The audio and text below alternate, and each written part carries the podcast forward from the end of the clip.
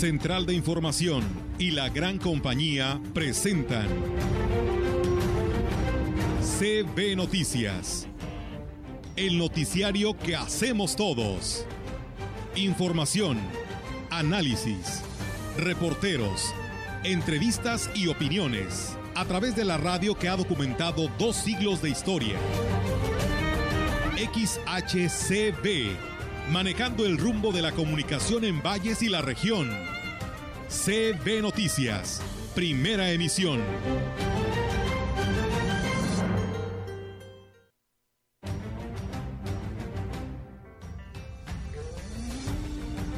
En realidad no nos han venido a decir nada, pero pues ya anteriormente, hace como dos años o tres años, ya se había tratado el tema, ya habíamos hecho una reunión y no nos oponemos. Es muy respetuoso eh, la opinión que yo tengo eh, hacia ellos, no tengo el gusto de, de conocerlos, sin embargo creo que va a ser un reto para los nuevos.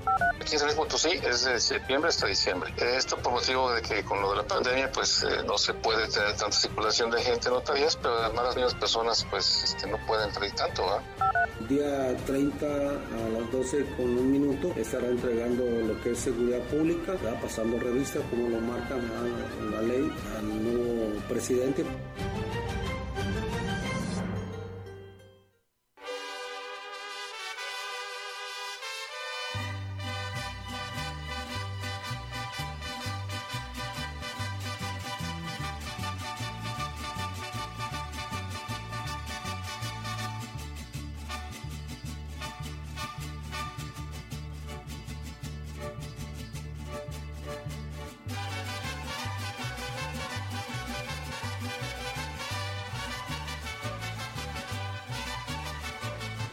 ¿Qué tal? ¿Cómo están? Muy buenos días. Buenos días a todo nuestro auditorio de la gran compañía. Pues bienvenidos sean a este espacio de noticias eh, 24 de septiembre del 2021. Pues de esta manera reiterarles la invitación. ¿Cómo están, Ofelia, Rogelio, Roberto? Muy buenos días.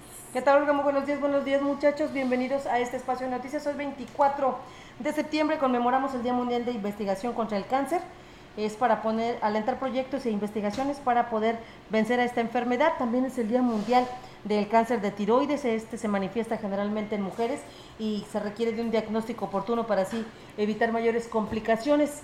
Además de que en el Santoral se celebra a Nuestra Señora de la Merced y eh, también a Anatolio, a Antonio González, Gerardo Sagrado, Isarno, Lupo Pacífico, eh, Rústico, y bueno, son los santorales que hoy se celebran. Si usted cumple años o celebra su santo, pues lo felicitamos y ojalá tenga un extraordinario día. Rogelio, ¿cómo estás? Muy buenos Hola, buenos días, bien, gracias a Dios. Espero que ustedes también. Eh, un día como hoy también nació Jim Henson, el creador de los Muppets. Pues bueno, ahí está, amigos del auditorio. Y bueno, vamos a arrancar con la información en esta mañana y pues es que la nota nacional, ¿no? De la aplicación de la vacuna a niños y jóvenes adolescentes eh, de 12 a 17 años y bueno, nos eh, comentan que en octubre se comenzará a vacunar a, a 1.5 millones de adolescentes con enfermedades que afecten su sistema inmune. Así lo ha informado la Secretaría de Salud. Hugo López Gatel, subsecretario de Prevención y Promoción de la Salud, ha informado que será la vacuna del laboratorio Pfizer la que se aplicará a un millón de adolescentes de 12 a 17 años y que padezcan alguna enfermedad crónica. El funcionario dijo que no se descarta la utilización de otras vacunas de diversos laboratorios una vez que se presenten los estudios que garanticen su efectividad en menores de edad. Detalló que a partir del primero de octubre se abrirá este proceso del registro a fin de que sea en la primera semana de ese mes cuando se lleve a cabo la vacunación. El martes 28 de septiembre serán publicados los criterios técnicos de la vacunación, así como la lista de enfermedades crónicas a considerar en los adolescentes, así adelantó el subsecretario esta mañana. Los adolescentes eh, embarazadas también serán consideradas para la vacunación, ya que por su rango de edad están en riesgo de salud. La vacunación de los menores de edad se llevará a cabo en hospitales de segundo nivel del país, donde habrá unidades de inoculación de manera permanente. Bueno, y le platico que para la temporada de frentes fríos 2021-2022 se pronostican 56 de estos sistemas, ante lo cual pues la población y las instituciones de los tres órdenes de gobierno deberán estar preparados. Esto con el fin de tomar las medidas adecuadas para evitar daños a la salud y las afectaciones en los sectores productivos. Esto lo informó durante la videoconferencia de prensa encabezada por el director general de la Comisión Nacional del Agua, Germán Arturo Martínez Santoyo, quien señaló que la temporada de frentes fríos en México comienza en septiembre y terminará hasta el mes de mayo. Por su parte, la coordinadora general de los Servicios Meteorológicos Nacional, eh, Alejandra Méndez Girón, hizo énfasis en que para enero se prevé la mayor cantidad de frentes fríos que afectarán al territorio mexicano y, y así, así lo expone. Son 56 frentes fríos. En el mes de septiembre se esperan dos, octubre 7, noviembre 6, diciembre 7 y enero, que es el mes más frío, se esperan nueve frentes fríos. Para febrero esperamos 7, para marzo 8, abril 7 y mayo 3. Externo climatológicamente los más afectados serán los estados del norte del país y en los centros y en el centro se prevé que la temperatura sea menor de los 2 grados. Los estados que registran mayores descensos de temperatura son Chihuahua, Durango, Zacatecas, Tlaxcala, Estado de México, Puebla y Ciudad de México. Para los estados del centro se espera que las temperaturas mínimas oscilen entre los 2 y los 8 grados centígrados. Indicó que es importante que la población esté informada en todo momento sobre las condiciones climatológicas y cómo irán impactando a cada zona del país para que tomen sus precauciones. Es importante destacar el inicio de la temporada de frentes fríos, ya que se inicia en el periodo de transición de verano a otoño, época en la cual todavía se presentan ciclones tropicales. En esta época se debe de extremar aún más las precauciones en la población, ya que las masas de aire frío pueden chocar con los ciclones tropicales, modificando sus trayectorias y en ocasiones obligándolos a estacionarse. En otra información, el titular del registro civil número uno en Valles, Víctor Hugo Barrios Barrios, dio a conocer que hasta el último día de administración se estará brindando atención a la población. Indicó también que en el marco del proceso de entrega-recepción se realizó una revisión del área que está bajo su responsabilidad, durante la cual no tuvo observaciones. El día 30 eh, vamos a estar trabajando de manera normal y, y, esperar a la persona que venga el día primero para poderle entregar como la ley señala, sin ningún problema. Ya se hizo una revisión primera y no hay ningún problema, lo que aquí está completo todo, personal y todo, y bienes, y ya nomás entrega a la oficina sin mayor problema. Sí, aquí laboramos hasta el día 30.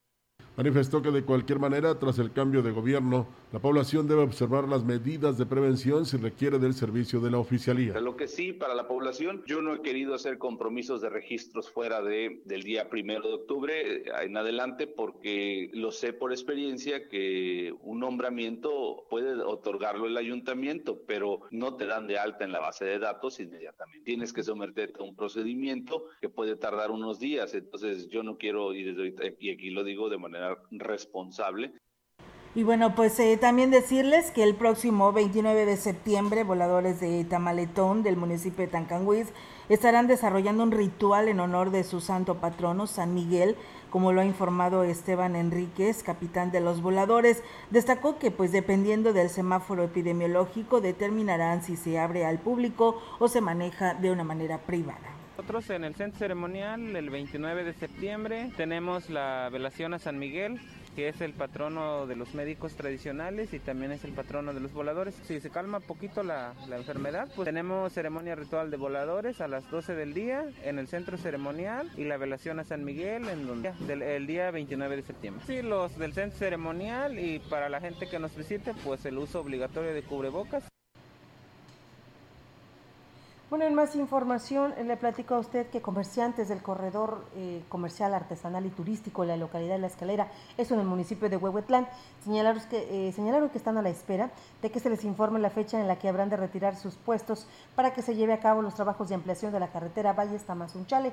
Azucena Hernández dijo que son más de 100 eh, comerciantes o comercios los que operan en esta localidad, los cuales están a disposición de retirarse llegado el momento, pero esperan que las autoridades presenten algún proyecto para dar formalidad al corredor y ella así lo expresa en realidad no nos han venido a decir nada. Pero pues ya anteriormente, hace como dos años o tres años, ya se había tratado el tema, ya habíamos hecho una reunión y no nos oponemos al, al, a que pase la carretera. Primero vamos a, a, esperar ver cómo que por lo pronto, pues sí, sabemos que nos vamos a quitar por un tiempo, porque por si ahorita la venta es muy baja y para ese tiempo que se están trabajando, pues no, no se puede trabajar.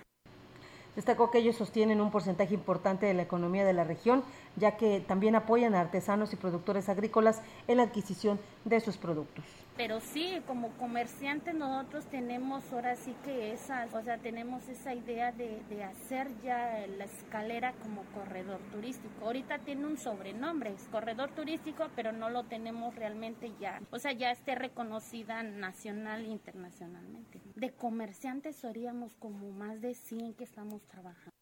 En más información, el director de Seguridad Pública y Tránsito Municipal, Juan Manuel González Rodríguez, Dijo que las multas por no portar el cubreboca en la zona centro seguirán vigentes sin importar el color del semáforo de la contingencia. Dijo que los elementos solo han hecho algunos apercibimientos, pero no se han aplicado multas hasta el momento. En el semáforo amarillo, seguimos con las mismas indicaciones y recomendaciones que usan el cubreboca. Sancionado, no, pero señalado sí se les ha hecho de conocimiento a las personas que no lo traen, porque todavía hay gente que no cree en esto, o en la pandemia, se les hace la recomendación directamente.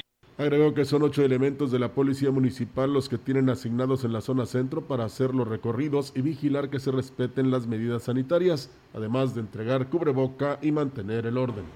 Pues bueno, ahí está, amigos del auditorio, esta información. Y bueno, pues también decirles que en relación a estos temas, el gerente de la empresa de servicio urbano en Valles, René Alberto Castillo Reyes, pues también daba a conocer que continúan realizando operativos en coordinación con el gobierno municipal para constatar que los usuarios porten cubreboca al subir a las unidades. Informó que afortunadamente ha disminuido considerablemente la apatía de la población con respecto a esta indicación que en toda la ciudad ya se hizo obligatoria. Recordó que el portar el cubreboca es indispensable para prevenir el COVID-19, por lo que los usuarios no pueden hacer uso de servicios si no lo utilizan. En caso de que alguna persona que se lo quite una vez que suba a la unidad, el chofer está obligado a detenerla hasta que se haga buen uso del mismo, de lo contrario pues deberá de bajar al pasajero. Ahorita ya no hemos tenido reportes de gente que no quiere usar cubrebocas. El doctor Guerrero nos ha estado donando gel y cubrebocas porque nosotros también, si alguien no porta el cubrebocas, el operador puede detener la marcha de la unidad y pedir que se lo coloque. Si no se lo coloca o no lo trae, pasa por el punto, nosotros le damos uno.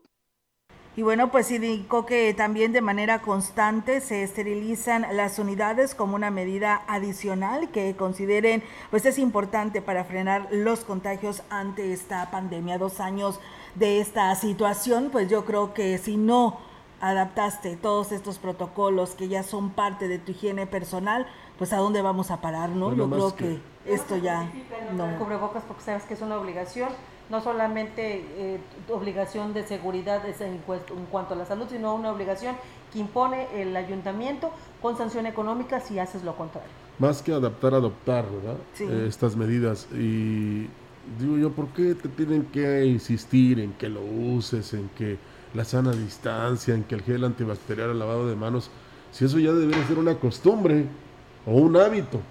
Y si no lo hacías, este, pues eh, tienes que pensar en la salud propia y en la de los demás.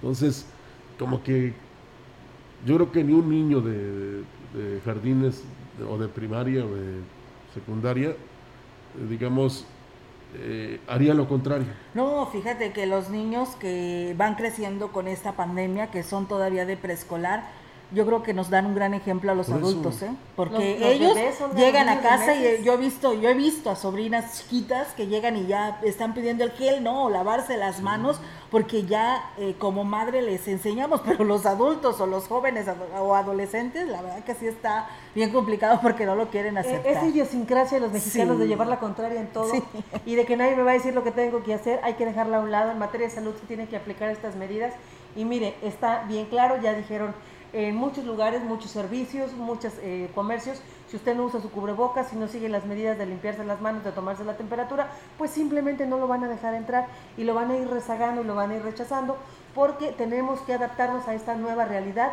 y a estas medidas que, como bien lo dice Olga y Rogelio, deben de convertirse en hábitos por el bien de todos. Sí, Ofelia, pero ya pasaron dos años. Sí. Ya no se vale que hay quienes se adapta o adopta eh, cuando le conviene al, otro día. Oye, te, voy a decir lo que dice el dicho, o te aclimatas o te, pues Es que Así es. Esa es la verdad.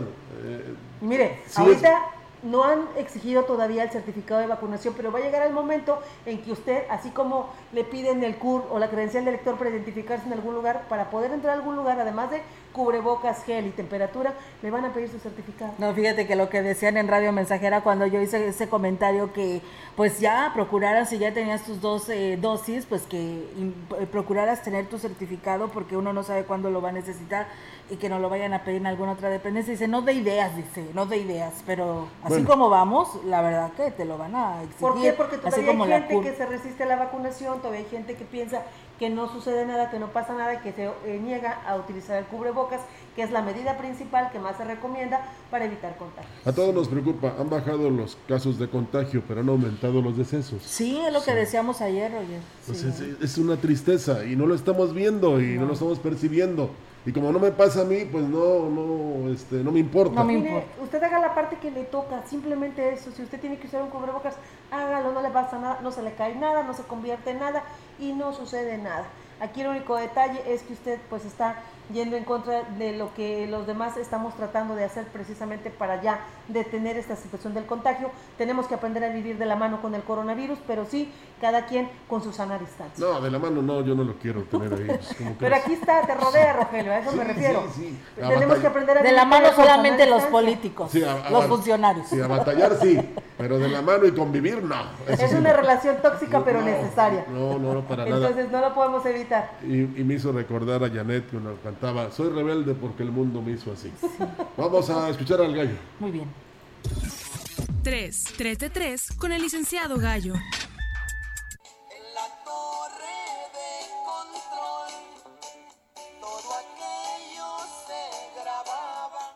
Y esta semana la magna obra del aeropuerto de Santa Lucía fue motivo de de pues de burla y qué características comparten la famosa Torre de Pisa en Italia y la de control de la obra insigne del gobierno federal, la de Pisa que está inclinada y la del Felipe Ángeles también. Tiene una inclinación de 18 centímetros debido a hundimientos en la estructura y cimientos desde su construcción. Así lo dio a conocer el arquitecto Axel Belfort en su cuenta de Twitter, demostrándolo con mediciones y análisis que realizó en el lugar. Él mismo acepta que no hay riesgos graves, pero es el gobierno federal el que no acepta su realidad.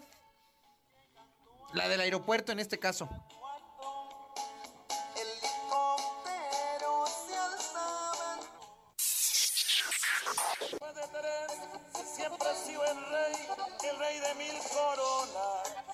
Y seguimos con el ritmo norteño porque hay de todo en la viña del Señor.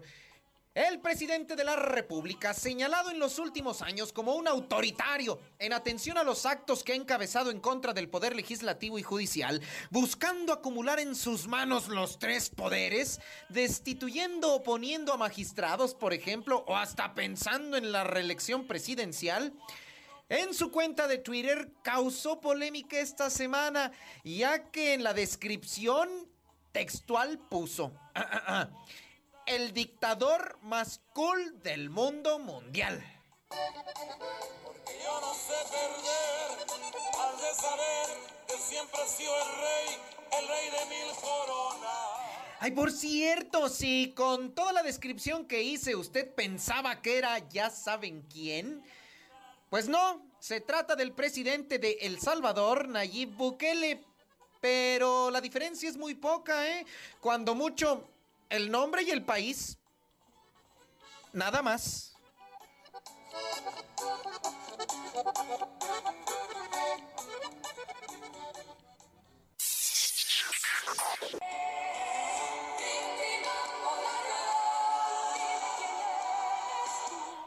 Es 1982, el Festival Oti y María Medina con esta canción que se lleva el segundo lugar.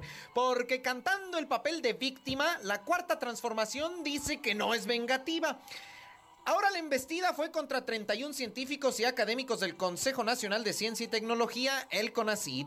Fue la Fiscalía General de la República la que le emprendió señalándolos por peculado, lavado de dinero, uso ilícito de atribuciones y facultades y delincuencia organizada. Bueno, ni Luisito Rey ni Sarita fueron tan malos. Entre ellos el gran potosino Enrique Cabrero, de una solvencia moral y científica intachable. Pero ¿y esto a qué o a cuenta de qué? Ah, pues fácil. De entre los señalados por la Fiscalía destacan aquellos investigadores que protestaron en contra del nombramiento como investigador categoría 3 en el Sistema Nacional de Investigadores, que por obra y gracia del santo ganso, Alejandro Hertz Manero, fiscal general, resultó bendecido. ¿Y por qué protestaron? Ah, pues porque después se descubrió que los libros que supuestamente el gran fiscal había escrito y con los que se le dio este nivel de investigador, se los había plagiado y solo les cambió una coma y dos palabras. Y todavía dicen que no son rencorosos. Ándale.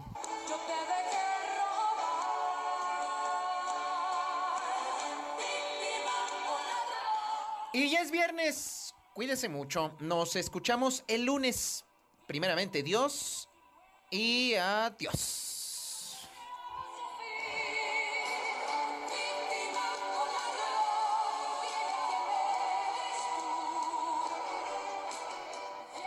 Muy buenos días. 3, 3 de 3 con el licenciado Gallo.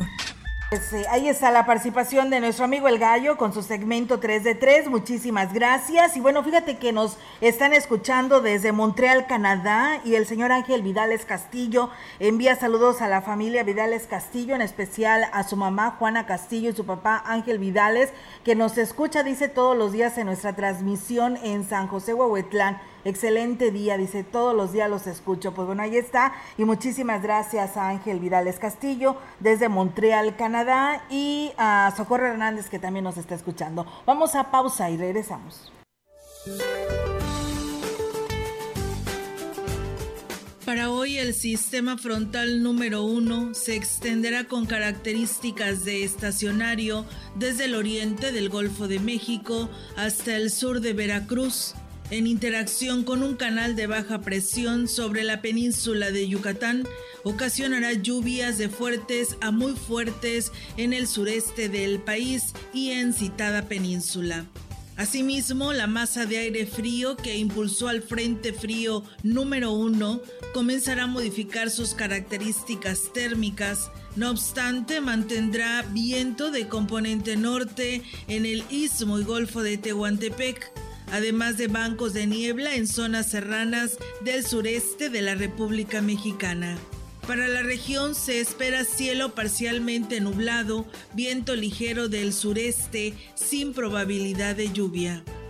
La temperatura máxima para la Huasteca Potosina será de 30 grados centígrados y una mínima de 21.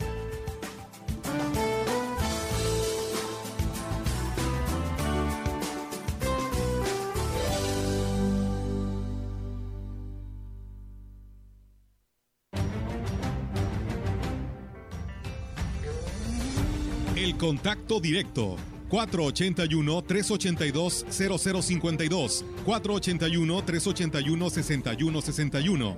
Mensajes de texto y WhatsApp al 481-113-9890 y 481-113-9887.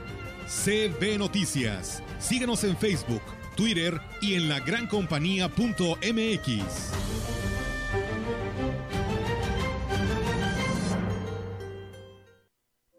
Hoy no estamos completos. No todos hemos llegado hasta aquí. El COVID nos ha matado a muchas y a muchos. Y no es broma, no es mentira y tú y yo lo sabemos, así que hay que cuidarnos. Tomemos las cosas en serio. No bajemos la guardia. No perdamos fuerza. Redoblemos los esfuerzos, hagamos mejor las cosas y pongamos todos de nuestra parte. El COVID no se ha acabado, el COVID no se ha ido y hoy está más fuerte que nunca. Pero nosotros, unidos, somos más fuertes. Estamos en amarillo, pero no tenemos a nada que regresar al naranja. Recuerda, esto no se acaba hasta que se acaba. Alianza Empresarial de San Luis Potosí. Vitromex, pisos tipo madera de primera 18 por 60 a solo 160 pesos metro cuadrado. Además, pisos formato 50% rectificados desde 225 pesos metro cuadrado. Somos distribuidores directos de fábrica, con los mejores precios de la región. Vitromex, estamos en Boulevard México Laredo, número 805, Lomas Poniente. Elegir significa escoger o preferir a alguien o algo. Entonces eliges lo que quieres y necesitas. Cuando eliges que tu voz se escuche, puedes decir, Yo soy el INE. así, en primera persona.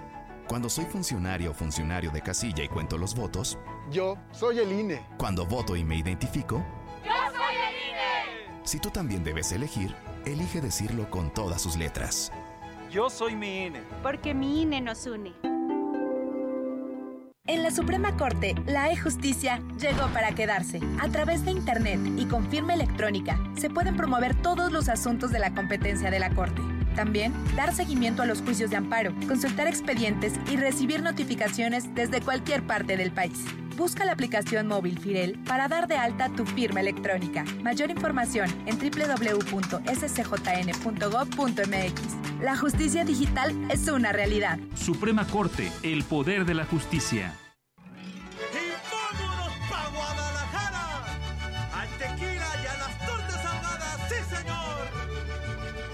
La gran compañía en la puerta grande de la Huasteca Potosina. XHCD México. Guadalajara, Guadalajara. Con 25.000 watts de potencia. Transmitiendo desde Londres y Atenas, en Lomas Poniente, Ciudad Valles, San Luis Potosí, México. Teléfono en cabina 481-382-0052. y en el mundo, escucha La gran compañía.mx. la diferencia de escuchar radio. XHCB 98.1 FM.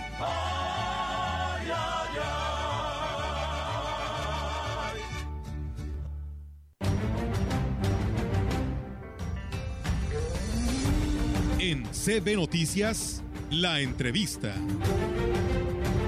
CB Noticias.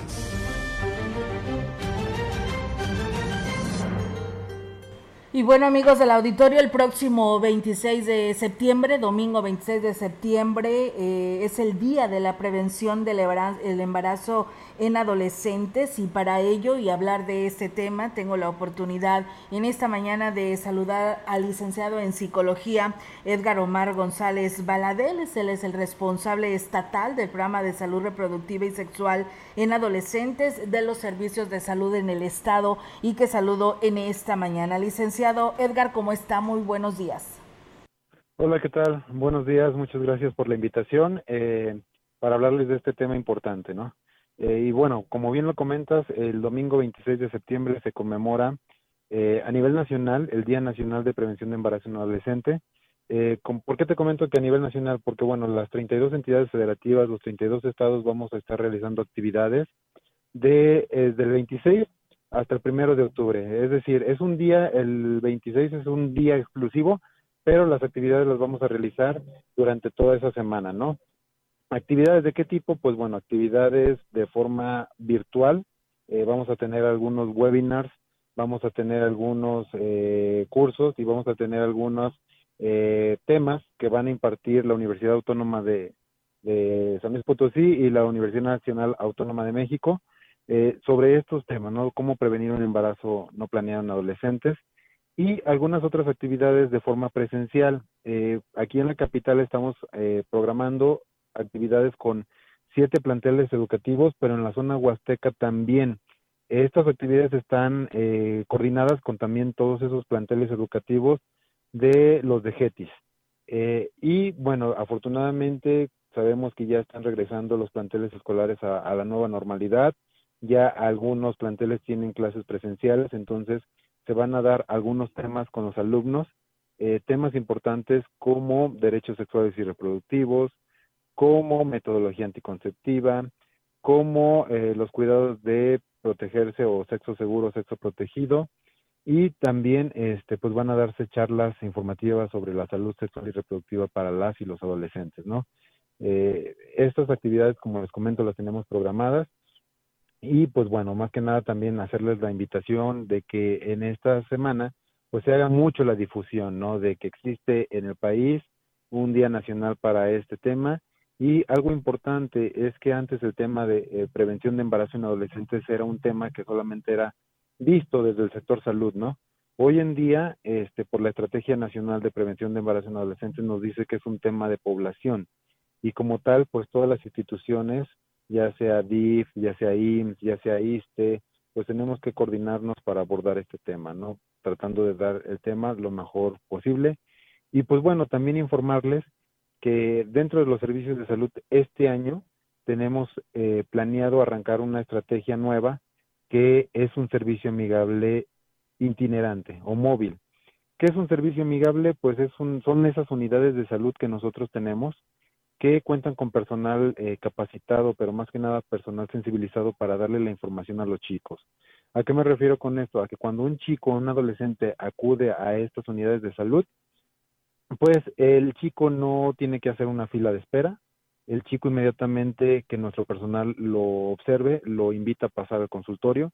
Es un consultorio que está con privacidad auditiva y visual para que ellos pues puedan expresar libremente sus dudas, sus inquietudes respecto a estos temas y este se les da la información, ¿no? Entonces, este año va a existir una unidad móvil que va a estar por todos los municipios de, Valles, de Río Verde, Tamazunchale y Tancanhuitz. Es decir, en estas cuatro jurisdicciones sanitarias y algo importante es de que esta unidad móvil se va a trasladar a localidades de difícil acceso, es decir, a todas esas localidades que no tienen un centro de salud cercano o que no tienen pues la posibilidad de recibir un método anticonceptivo o recibir la orientación consejería. Esta unidad va a contar con personal capacitado, va a contar con eh, un médico y dos personas de enfermería, así, así como un promotor de salud. Entonces va a estar acercando el servicio para ellos, ¿no? Y también trabajar con eh, la población de comunidades indígenas a través de este medio. Licenciado Edgar, eh, usted que eh, nos habla y que es el responsable precisamente de esta área y que tiene tal vez el contacto o la experiencia con este tipo de jóvenes o adolescentes eh, que han resultado embarazadas, ¿tienen ellos o ellas la conciencia de la responsabilidad que implica ejercer su sexualidad? Sí, efectivamente, como tú lo comentas, es la intención del programa es prevenir, o sea, prevenir los embarazos en adolescentes. Pero también a las embarazadas adolescentes, eh, pues buscamos darle una orientación consejería respecto a un método anticonceptivo que conocemos como anticoncepción post-evento obstétrico. Con esto nos referimos a que cuando es una chica que está embarazada, cuando se atienda su parto o su cesárea en alguno de nuestros hospitales y, y salga, ya salga con un método anticonceptivo. ¿Por qué? Para prevenir un segundo embarazo o un tercer embarazo en un periodo de tiempo tan corto y evitar que pues tenga varios hijos, ¿no? ¿Por qué? Porque sobre todo en la zona huasteca nos hemos encontrado que hay mujeres de 18, 19 años que ya van por su tercer hijo, ¿no? Su cuarto hijo. Entonces, con ellos con ellas, cuando ya están embarazadas, les damos esta información para que decidan eh, optar por un método anticonceptivo, como les comento, y pues puedan postergar este un poco el lapso en, tener nuevamente un hijo, ¿no? Ya que algunos de los datos nos indican que el adolescente que sale de nuestros hospitales sin un método anticonceptivo regresa en un año eh, o menos a atenderse nuevamente otro otro parto, ¿no? Entonces por eso lo hacemos con ellos de esta forma. Licenciado Edgar, y bueno, eh, usted ahorita habla de la orientación, la prevención para evitar embarazos no deseados a temprana edad, pero ¿qué le decimos a los padres, a nosotros como padres de familia, para poderlos orientar a todos estos adolescentes, ya que pues ellos continúan con toda la información, tienen todo el acceso a poder tener información al respecto, pero nosotros como padres, ¿cómo los orientamos a ellos? Sí, mire, como padres lo que hacemos es, pues primero que nada los invitamos a ir a nuestras unidades de salud, ¿no? A nuestros servicios amigables. ¿Por qué? Porque es cierto que muchas veces los padres no tenemos esa sensibilidad para abordar estos temas con los hijos. Nos cuesta un poco de trabajo, ¿no? Entonces los invitamos a que acudan a estas unidades. Pero la recomendación que yo les haría a los padres de familia es, pues bueno, primero que nada, que nos quitemos esa venda en los ojos de que creemos que nuestros hijos aún son muy pequeños y que no están teniendo una vida sexual activa, ¿no? Eh, eso es un ah, mito. Eh, nuestros adolescentes hoy en día tienen relaciones sexuales cada vez a menor edad. El promedio de inicio de vida sexual activa en nuestro estado es de, eh, de 17 años, pero eh, yo la verdad considero y lo comento en otras entrevistas que esto solamente es un dato. ¿Por qué? Porque nosotros tristemente hemos visto en nuestras unidades de salud que cada vez hay niñas de menor edad embarazadas, ¿no? Eh, si bien es cierto que en nuestro estado ha disminuido el embarazo en adolescentes desde el año 2017, mantenemos una tendencia a la baja, hemos bajado el embarazo en adolescentes, pero hay algunos años que hemos visto un incremento en el grupo de edad de 10 a 14 años, ¿no? Entonces, informarle a los padres de familia que precisamente esto, ¿no? Tengan la confianza de acercarse con sus hijos, eh, vean la sexualidad como algo positivo. Eh, ¿A qué me refiero con algo positivo? A que se eviten esos miedos, ¿no? No con esto de que ya inicien una vida sexual, sino que yo siempre les digo a los padres de familia, su hijo o su hija tarde o temprano va a tener su primera relación sexual y que cuando llegue ese momento, pues qué mejor que esté informado, eh, pueda utilizar un método anticonceptivo y pueda evitar todas estas situaciones de riesgo, ¿no? Un embarazo no planeado o una infección de transmisión sexual. ¿Cuáles son las consecuencias, licenciado Edgar, de estar embarazado a temprana edad? Así es, pues muy, muchas veces las consecuencias son la deserción escolar, ¿no? Eh, dejan la escuela, las adolescentes, muchas veces empiezan a trabajar, un trabajo mal pagado, mal remunerado, eh, la separación o violencia en los matrimonios jóvenes o en las uniones jóvenes. Eh, muchas veces los adolescentes aún no están preparados. Como les digo, la adolescencia es una etapa transitoria.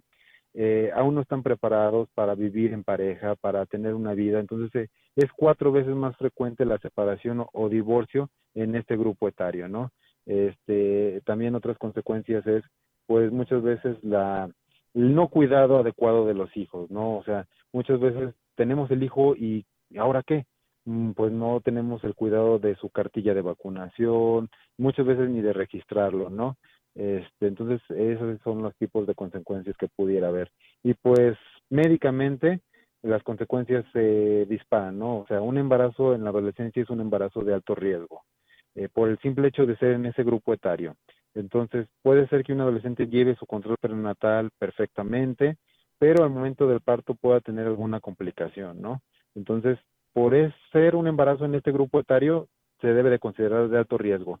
Y nuestro personal de salud, nuestro personal de hospitales y unidades médicas de centros de salud lo identifican perfectamente así. Este, a todas esas consultas que le dan a las adolescentes embarazadas, tratan de tener un mejor control prenatal, darles la orientación, que tomen su ácido fólico, sulfato ferroso, tener un seguimiento y control pues adecuado para evitar estas complicaciones, ¿no?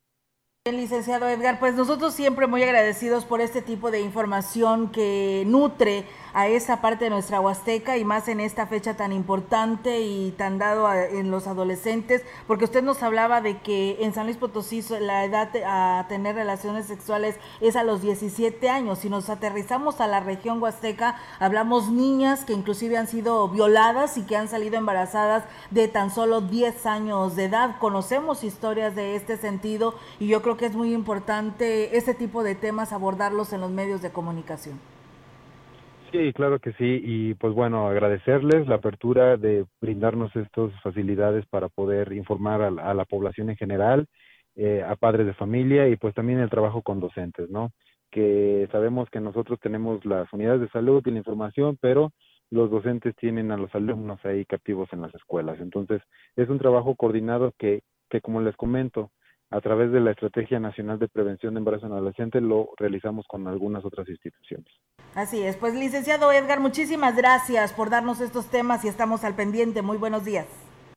No, al contrario, muchas gracias por la invitación y este, aquí estamos al pendiente. Gracias. Pues bueno, ahí está, amigos del auditorio, licenciado en psicología Edgar Omar González Valadez en el Estado, ¿no? Donde nos da pues esta información muy interesante, ¿no? Eh, para todas las jovencitas hoy en día y para nosotros como padres de familia. Es importante que nosotros como padres de familia, Olga Rogelio, estemos enterados sobre la situación del de, ejercicio de la sexualidad de nuestros hijos y hablemos con ellos. Hay que quitarle de entrada eh, el, el, decir que el sexo es malo y, y, inculcar a nuestros hijos que el sexo es malo. Porque el sexo es una actividad que ellos van a desarrollar en cualquier momento de su vida, pero si están preparados, no solamente en cuanto a la información de los diferentes sistemas de planeación para no tener hijos que hay, sino también acompañados con valores, con situaciones morales. Eh, de esto, ellos van a tener una buena experiencia de su sexualidad y no va a ser por presión social, no va a ser tampoco por querer eh, eh, sentirse eh, queridos en, ese sentido o aceptados o también saber qué se siente, porque no va a haber el modo de la de tanto malo que le han hablado de la sexualidad que llega el momento que ellos les entra la curiosidad y entonces aquí es donde entramos los padres de una manera activa. Con toda la información que tienen nuestros hijos es necesario que nosotros la orientemos y la reforcemos para evitar embarazos no deseados y lo que siempre estamos peleando, que las niñas, los, jóvenes determinen irse por el método del aborto como el más fácil para quitarse un problema que se pudo haber evitado cuando se habla con tiempo, cuando se les habla con la verdad, cuando se les explica que no solamente es el ejercicio del acto sexual, sino también las consecuencias que hay al no tener una situación planeada y en base a conocimiento. Y generalizando, y aunque suene duro, este, para que luego no anden ahí en manifestaciones de que sea el aborto y no la vida. Así es, tienes toda la razón, Rogelio. Eh, si, si, tienen todas esas, vamos a decir, informaciones en relación a cómo tener una vida sexual activa, educada, con cultura, este, en el momento, ¿verdad? No ni antes ni después, bueno, después sí se puede, pero antes no. Eh, eh, no, no, entendemos por qué si ya te metiste, no se hagan responsables de darle una buena vida al ser que, está por salir, ¿no? que está por nacer. Eh, por eso mismo, ojalá que todo esto ayude en relación a la asesoría, a los conocimientos, a la aceptación de parte de los jóvenes y de los padres, a que luego no anden en manifestaciones de sí al aborto y no a la vida. Por supuesto que sí, hay que ser razonables, inteligentes y pensantes al momento de tener una relación sexual y que resultes embarazada. Bien, pues con este tema vamos a pausa y regresamos.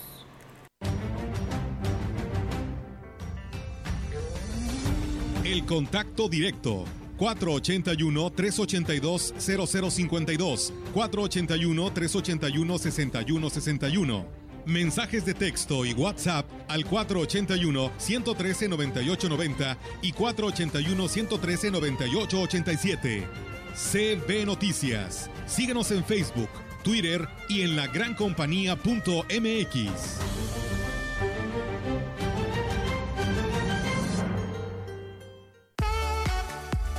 Ven por tu quita praderas huastecas. Hay uno con los cortes especiales para cada necesidad tus platillos diarios serán más deliciosos con el kit del hogar de Praderas Huastecas.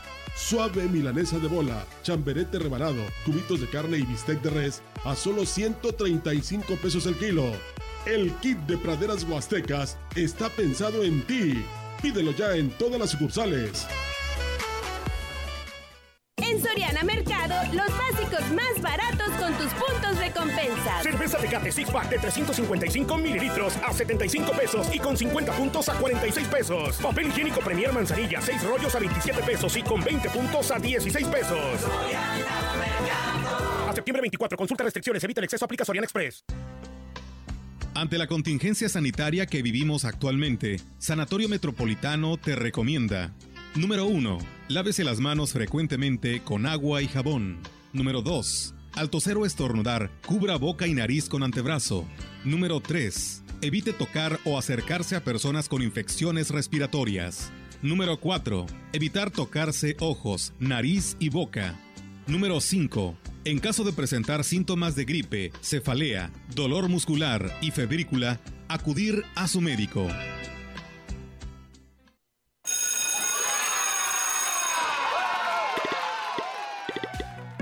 Llegó el momento. Regresamos a la escuela.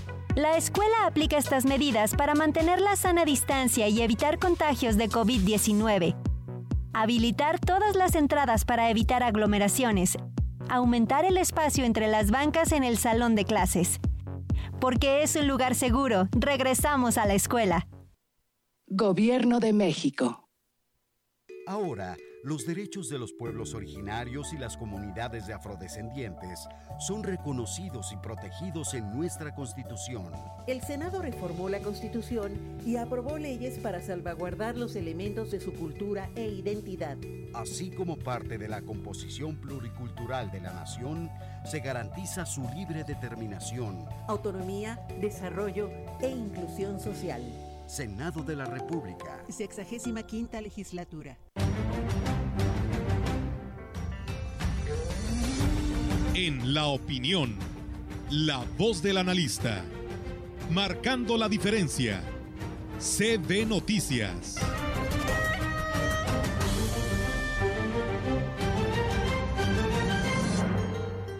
Cuando son las 10 de la mañana con 44 minutos, le eh, vamos a escuchar la opinión de la licenciada Irma Suárez. ¿Qué tal amigos? Les saluda Irma Suárez. Este pasado miércoles, exactamente a las 2.21 de la tarde, recibimos en México al otoño. A esta fecha se le conoce también como equinoccio de septiembre y marca el ingreso del otoño para nosotros acá en el hemisferio norte y marca la primavera para nuestros amigos que están en el hemisferio sur del continente. Es una estación que dura tres meses y en la cual podemos ver paisajes coloridos, bellas puestas de sol, comienza a bajar la temperatura y también veremos la caída de las hojas de los árboles. Para muchos es la mejor temporada del año. ¿Sabía usted que en el otoño el día y la noche tienen el mismo tiempo de duración? El otoño ocurre en el momento en que el Sol cruza la línea del Ecuador de norte a sur y en ese momento el eje de rotación de la Tierra ni se inclina ni se aleja del Sol. Un poco complicado de comprender, pero bueno, eso hace que tengamos esos bellos paisajes. Y bueno, es un periodo de tiempo que en México es considerado temporada baja, debido a que hay poca afluencia de turistas al país y es por ello que en estos meses los costos de los hoteles, las aerolíneas y los paquetes turísticos son más bajos. Gracias a ello se pueden conseguir grandes ofertas.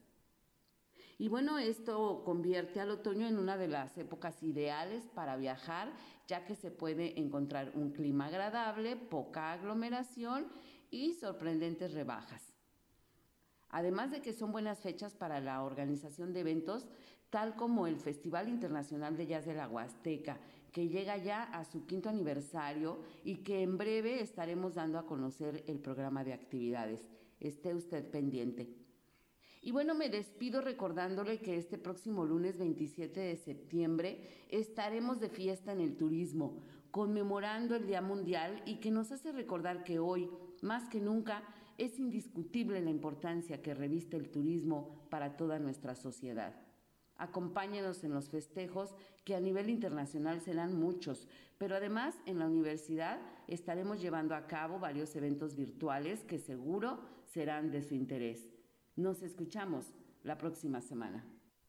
Gracias, licenciada, por su aportación a esta estación y al público también. El administrador de la Central de Autobuses de Valles, Katia Pisaño, dio a conocer que no han detectado presencia de personas procedentes de Haití en este lugar.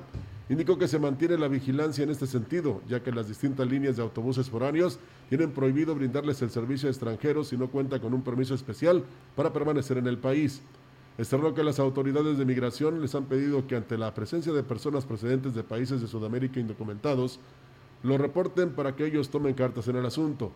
Agregó que en años anteriores se contaba con una oficina del Instituto Nacional de Migración por lo que podría ser por esta razón por la que quienes llegan a México procedentes de otros países buscando asilo o para llegar a Estados Unidos evitan la central de autobuses ubicada en esta ciudad por temor a que los deporten a sus lugares de origen. Pues bueno, ahí está, ¿no? Siguen los temas relacionados a los indocumentados, los haitianos, que a nivel estado, pues eh, en la casa de migrante, pues ya hay la permanencia de 200, 200 personas. Y bueno, pues yo creo que también esto de lo que señala la persona responsable que dio la declaración sobre este tema en la central de autobuses, pues eh, quizás no les vendan, ¿no? En este caso los boletos en la central de autobuses, porque pues por el temor de los eh, indocumentados, pues mejor se salen acá afuera, ¿no? Es de todos sabidos que a las afueras de la central los choferes pues suben pasaje, ¿no? Y es la manera en el que ellos pudieran eh, estar participando y de esa manera pues se sabe, inclusive por ahí se ha escuchado que la semana pasada inclusive este una corrida que iba hacia San Luis Capital, pues iba iban pasajeros haitianos. Entonces yo creo que esto es algo en el que ya nos debe de ocupar y preocupar que se está haciendo por parte de las autoridades locales. Y algunos hasta piden que se implementen los retenes, ¿no? De revisión precisamente en algunos lugares estratégicos para evitar porque de alguna forma llegan a la frontera con Estados Unidos y pues allá ya, ayer lo decíamos, hoy eh, lo refrendamos, Eh, por ejemplo, el gobernador de Texas, Greg Abbott, puso un muro, no tan solo de acero, sino también con integrantes de la policía para que no pasen, ¿verdad? Y a veces es increíble porque en la mañana escuchábamos con Pascal Beltrán que entrevistaron a un haitiano que pues él se va de ese país o se viene de ese país hacia, el hacia Estados Unidos porque las condiciones son muy malas debido a la mala política que se ha implementado allá. Hay que para que sirva de mal ejemplo para otros países, ¿no? Que también de repente quieren tener el control de todo.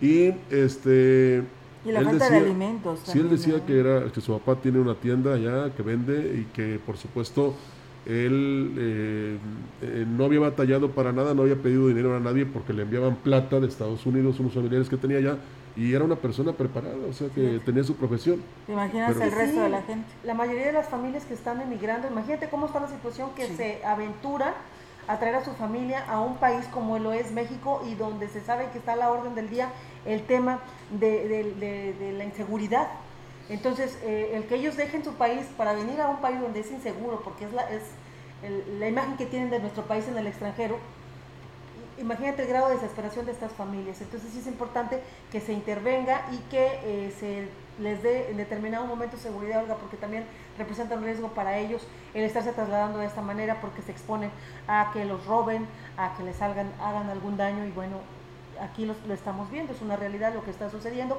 Somos lugar de paso, pero la cuestión es que aquí andan los haitianos este, pasando, tratando de llegar a la frontera. Y el presidente de México insiste en que Estados Unidos debe ayudar a esos países para que salgan de esta situación negativa que están viviendo. Pero bueno, Estados Unidos ayuda al que políticamente se porta bien, ¿no? Sí, Y no precisamente a los que tienen dictaduras o que no les importa la democracia. Pues mientras nuestro presidente esté preocupado por liderar a esos dictadores, pues difícilmente le va a hacer caso a Estados Unidos no, nuestros vecinos. Eso no pasa. Tenemos más información. Tenemos más información. Déjeme le platico que tal y como lo señalaba el protocolo electoral, fue colocado el bando solemne que anuncia de manera pública a Ricardo Gallardo Cardona como gobernador constitucional del estado de San Luis Potosí para el periodo 2021-2027.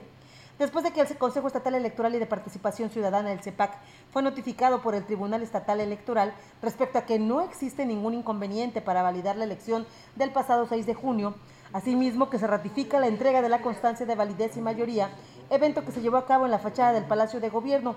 Ahí fue instalado el edificio, en el edificio eh, el edicto que declara el inicio del nuevo Poder Ejecutivo en el Estado, el cual tendrá vigencia a partir del próximo domingo 26 de eh, septiembre al 25 de septiembre del 2027. Este acontecimiento que da por concluida la recién eh, jornada electoral y que oficializa a Gallardo Cardona como titular de la próxima administración del gobierno del Estado, fue encabezado por la presidenta del CEPAC, Laura Elena Fonseca Leal, el secretario de Gobierno, Jorge Daniel Hernández Delgadillo, los seis consejeros del organismo electoral y representantes de los partidos políticos, entre ellos diputados locales. Será este domingo a las 12 del día cuando el Congreso del Estado realice la sesión solemne para que el gobernador electo tome protesta de ley y de inicio a sus funciones gubernamentales, mismas que tendrán lugar en la Plaza de los Fundadores bajo un esquema de protección sanitaria. Y bueno, a partir de este domingo tenemos ya nuevas autoridades en nuestro gobierno. En atención a una denuncia hecha en redes sociales, integrantes de la Comisión de Recepción acudieron la mañana de este jueves a la colonia Lázaro Cárdenas detectando presuntas irregularidades en la ejecución de una obra de pavimentación y drenaje que a marchas forzadas el contratista pretende avanzar a pesar de ser evidente la mala calidad del trabajo y que debió haber concluido, pues se paga con recursos del año 2020. Dicha obra, que se ejecuta con recursos del Fondo de Aportaciones para la Infraestructura Social Municipal y de las demarcaciones territoriales del Distrito Federal, de acuerdo a la información que se muestra en una lona, se trata de construcción de pavimentación en Ciudad Valles, en calle Argentina, entre calle Huerta y Avenida México, Colonia Lázaro Cárdenas, del ejercicio 2020, sin monto de costo a decir del consejero del sector, así como de los vecinos.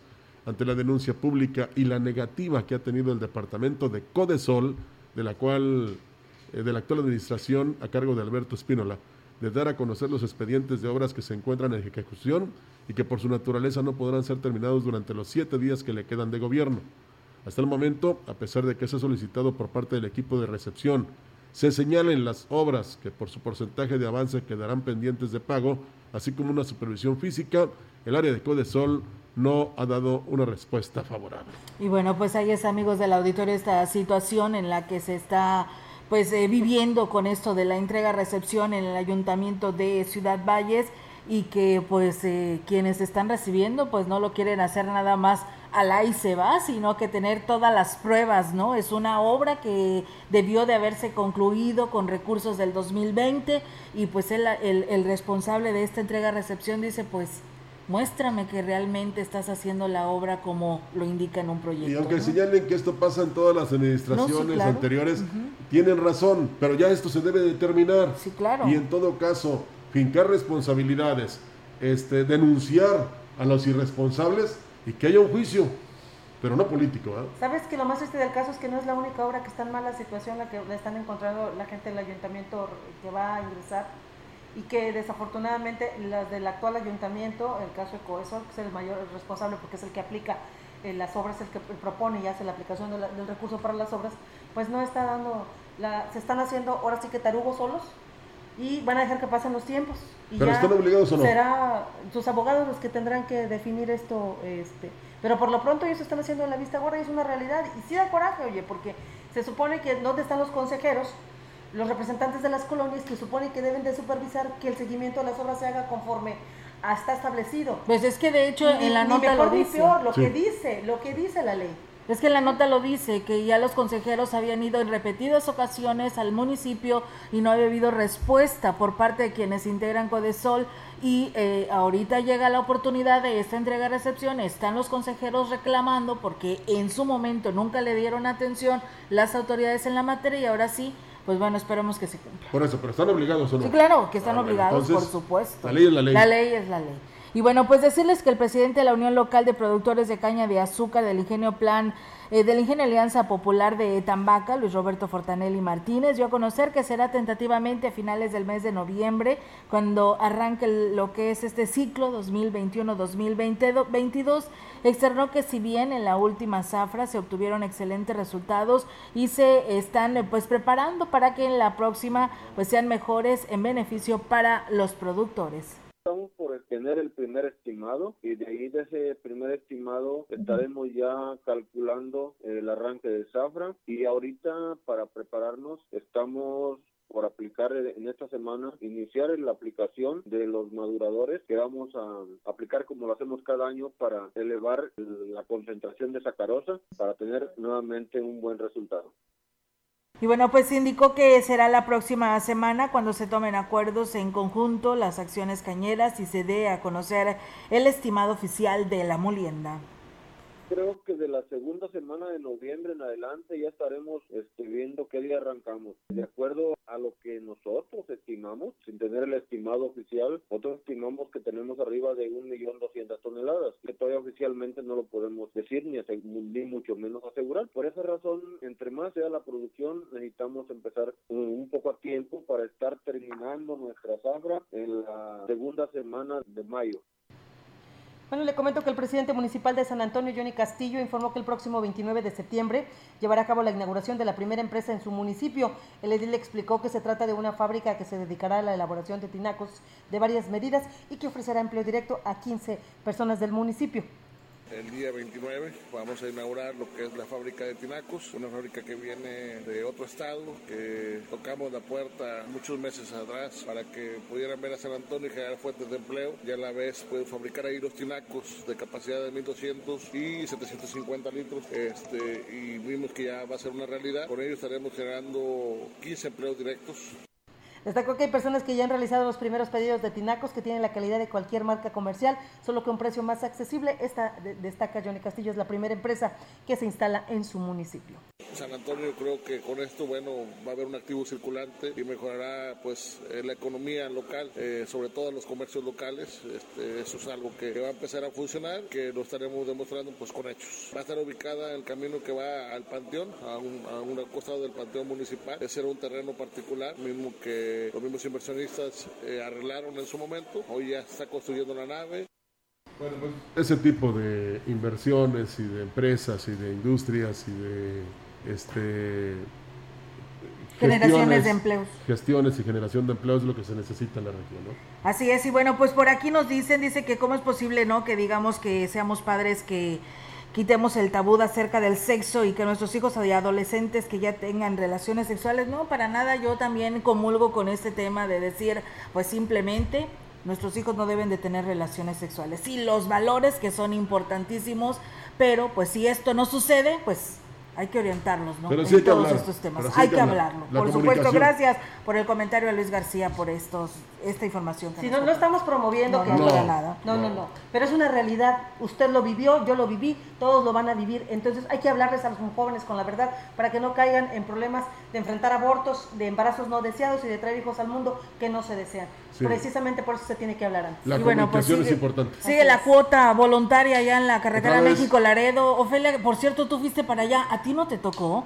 Fíjate que están denunciando a dos este, números de patrullas de elementos de la Guardia Nacional, ahí en la altura de la calera, que vas y vienes y te cobran 200 pesos de cuota y más a los areneros y a todos en general. Así nos lo denuncia nuestro auditorio a las patrullas 13 13.207 y la patrulla 13.507 de la Guardia Nacional que el día de ayer y hoy estuvieron extorsionando a la altura de, esto fue en la altura de la fortaleza, a los automovilistas que pues transitaban por este lugar.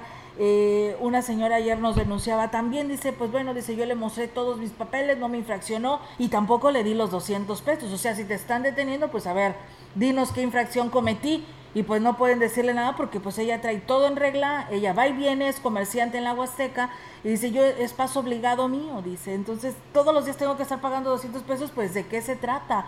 Y no voy a denunciar, dice, porque ante la Guardia Nacional, porque no procede, no hay nada, no hay nada, no se sigue. Entonces yo les dije, pues bueno, tomen evidencias, Claro. eh, hay la oportunidad de tomar video, manden al gobierno federal qué es lo que está pasando, porque no es la primera vez que nos denuncian esta situación. ¿eh? Mira, a mí, las veces que yo he pasado, ese, ayer que fui, este, efectivamente sí vi las patrullas, estaban deteniendo te- los no te vehículos. detuvieron? A mí no me detuvieron. Ay, ¿por qué, Ofelia? No, ya no, te no, conoce. yo- yo ni traigo prensa en mi vehículo, ni ando... Ya te este, conoce.